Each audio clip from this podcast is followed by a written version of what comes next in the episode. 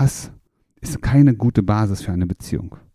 Und dann ist die Beziehung auch nicht mehr zu retten. Dein Weg raus aus Beziehungskrise, Trennung und Liebeskummer. Zurück ins Beziehungsglück. Ja, herzlich willkommen zu deinem Lieblingspodcast. Hier zurück ins Beziehungsglück. Heute hier mit deinem Beziehungsquickie. Eine Frage, die wir immer wieder gestellt bekommen, wann macht es Sinn, noch um die Beziehung zu kämpfen, beziehungsweise wann ist es zu spät, um die Beziehung überhaupt zu retten? Und ich möchte euch heute, möchte dir heute die Geschichte von einem unserer Klienten berichten, der damals zu uns kam mit der Absicht, ich möchte meine Beziehung retten, ich möchte meine Ex zurückhaben und ich würde alles dafür tun, wieder zurück in meine glückliche Beziehung zu kommen. Und wie das bei uns so üblich ist, legen wir nicht einfach los, sondern wir schauen erstmal, wo stehst du gerade? Was ist eigentlich bei euch passiert? Wie hat sich Beziehung für dich zum Schluss angefühlt? Was hast du wahrgenommen? Wie habt ihr zusammen noch gelebt? Und wir haben bei diesem Klienten, bei diesem Kunden natürlich auch diese Analyse gemacht. Und wir sind auf fünf Kriterien gestoßen, fünf Merkmale, die er uns berichtet hat. Nämlich zum einen, es hat er berichtet er davon, dass immer wenn er mit seiner Frau sprechen wollte, sie irgendwie zugemacht hat.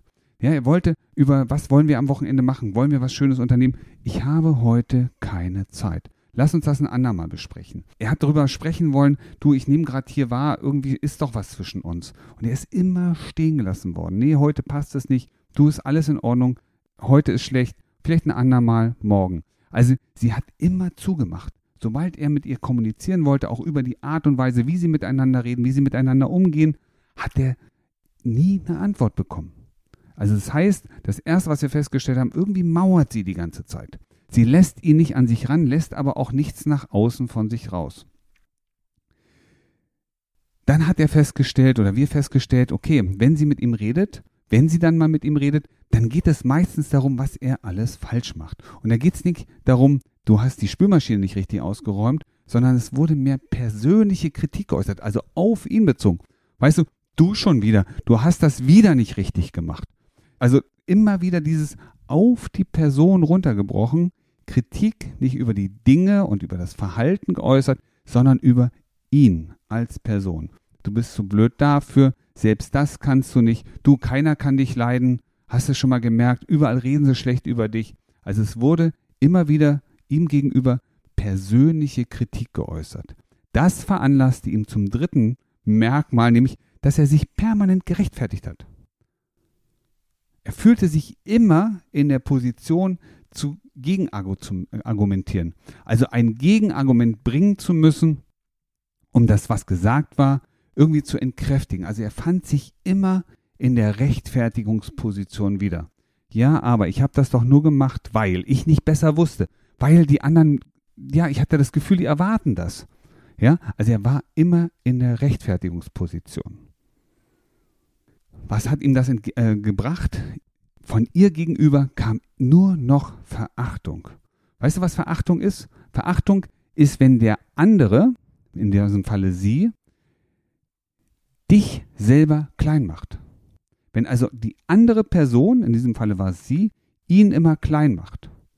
Das kannst du nicht. Ach du schon wieder. Ach nee, komm, lass mal gut sein. Brauchen wir gar nicht. Brauchst gar nicht anfangen zu erzählen. Ich weiß schon genau, was du sagen willst. Ja, das ist Verachtung. Das bedeutet nicht, dass der andere, dass sie sich größer macht und stärker, weil sie sagt, oh, ich hab hier, bin auf irgendwas stolz, sondern sie macht ihn kleiner. Und so hat er sich auch gefühlt in der Beziehung. Er hat sich klein und unbedeutend gefühlt. Nicht mehr auf Augenhöhe mit seiner Partnerin, mit seiner Frau. Ja, sie hat ständig gemauert, hat nie mit ihm vernünftig gesprochen.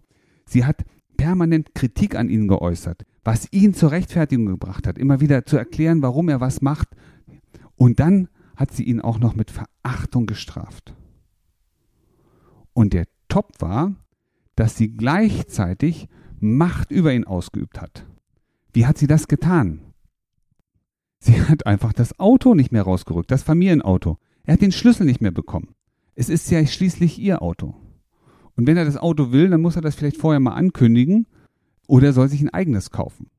Das ist Macht, Macht ausüben. Natürlich wurde auch sexuell Macht ausgeübt, ne? Nicht kein, kein Sex mehr, du heute bei dem Verhalten, ne, brauchst du gar nicht erst anfangen, ja? Das heißt also Macht ausüben. Das heißt, er fühlte sich zum einen nicht mehr wahrgenommen. Mit ihm wurde nicht geredet.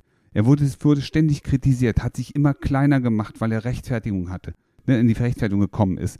Er hat die Verachtung von ihr gespürt und musste sich auch noch über sich ergehen lassen, dass sie anfängt, über ihn Macht auszuüben, Geld zurückzuhalten, das Auto nicht mehr rauszurücken oder nicht mehr. Das, was früher mal unausgesprochen alles in der Beziehung war, wurde auf einmal alles in Frage gestellt. Und das sind fünf harte Merkmale, die in seiner Beziehung damals so gewesen sind. Und wir mussten feststellen, dass diese Beziehung so verfahren ist, weil genau diese fünf Merkmale da waren, ne? das Mauern, das ständige Kritisieren an der Person, die von ihm aufkommende Rechtfertigung, die Verachtung, die ihm entgegengebracht wird und ihn immer weiter im Selbstwert reduziert, ihn immer kleiner und unbedeutender für ihn als Person auch machte und am Ende dann auch noch die auf ihn ausgeübte Macht in Kombination mit bewusster Verletzung. Mit bewusster Verletzung. Vielleicht kennst du auch so Momente, wo du das Gefühl hast, der andere macht das, um dich zu ärgern. Du gehst, ihr geht beide zur, zur selben Tür raus, du bist vielleicht ein, anderthalb Meter hinter deinem Partner, deiner Partnerin und dann macht dieser Mensch vor dir die Nase, vor deiner Nase die Tür zu. Das ist Macht in Kombination mit Verachtung. Und daraus entsteht Hass. Und Hass richtet sich immer gegen andere Personen. Und Hass ist keine gute Basis für eine Beziehung. Und dann ist die Beziehung auch nicht mehr zu retten. Wir mussten unserem Kunden sagen, dass seine Beziehung an dieser Stelle nicht mehr zu retten ist. Was haben wir getan? Wir haben ihn dabei unterstützt, wieder zurück zu sich zu finden, die Trennung und auch das Geschehene zu verarbeiten und eine super Ausgangsbasis für den Rest seines Lebens zu setzen, nämlich die Basis für eine glückliche Beziehung. Und wenn du dich gerade in dieser Situation findest, wo du sagst, oh mein Gott, diese fünf Kriterien, ich habe die alle bei mir in der Beziehung. Ja, und du einen Weg suchst, wie kannst du dich selber aufbauen, dann melde dich, weil wir werden dich dabei unterstützen. Wenn du allerdings sagst, ich habe noch gar nicht alle fünf Kriterien bei mir, dann ist das genau die richtige Basis, der richtige Ausgangspunkt, um etwas zu unternehmen, wie du deine Beziehung wieder auf ein neues Level fahren kannst, wie du das Beziehungsglück bei dir aktivierst, reaktivierst und dafür sorgst, dass du dauerhaft in eine glückliche Beziehung kommst. Und dabei werden wir dich unterstützen. Also melde dich jetzt. Wie du gestärkt aus einer Trennung herausgehst oder eine Beziehungskrise erfolgreich meisterst, verraten dir Felix Heller und Ralf Hofmann. Vereinbare jetzt einen kostenlosen Beratungstermin unter www.beyondbreakup.de.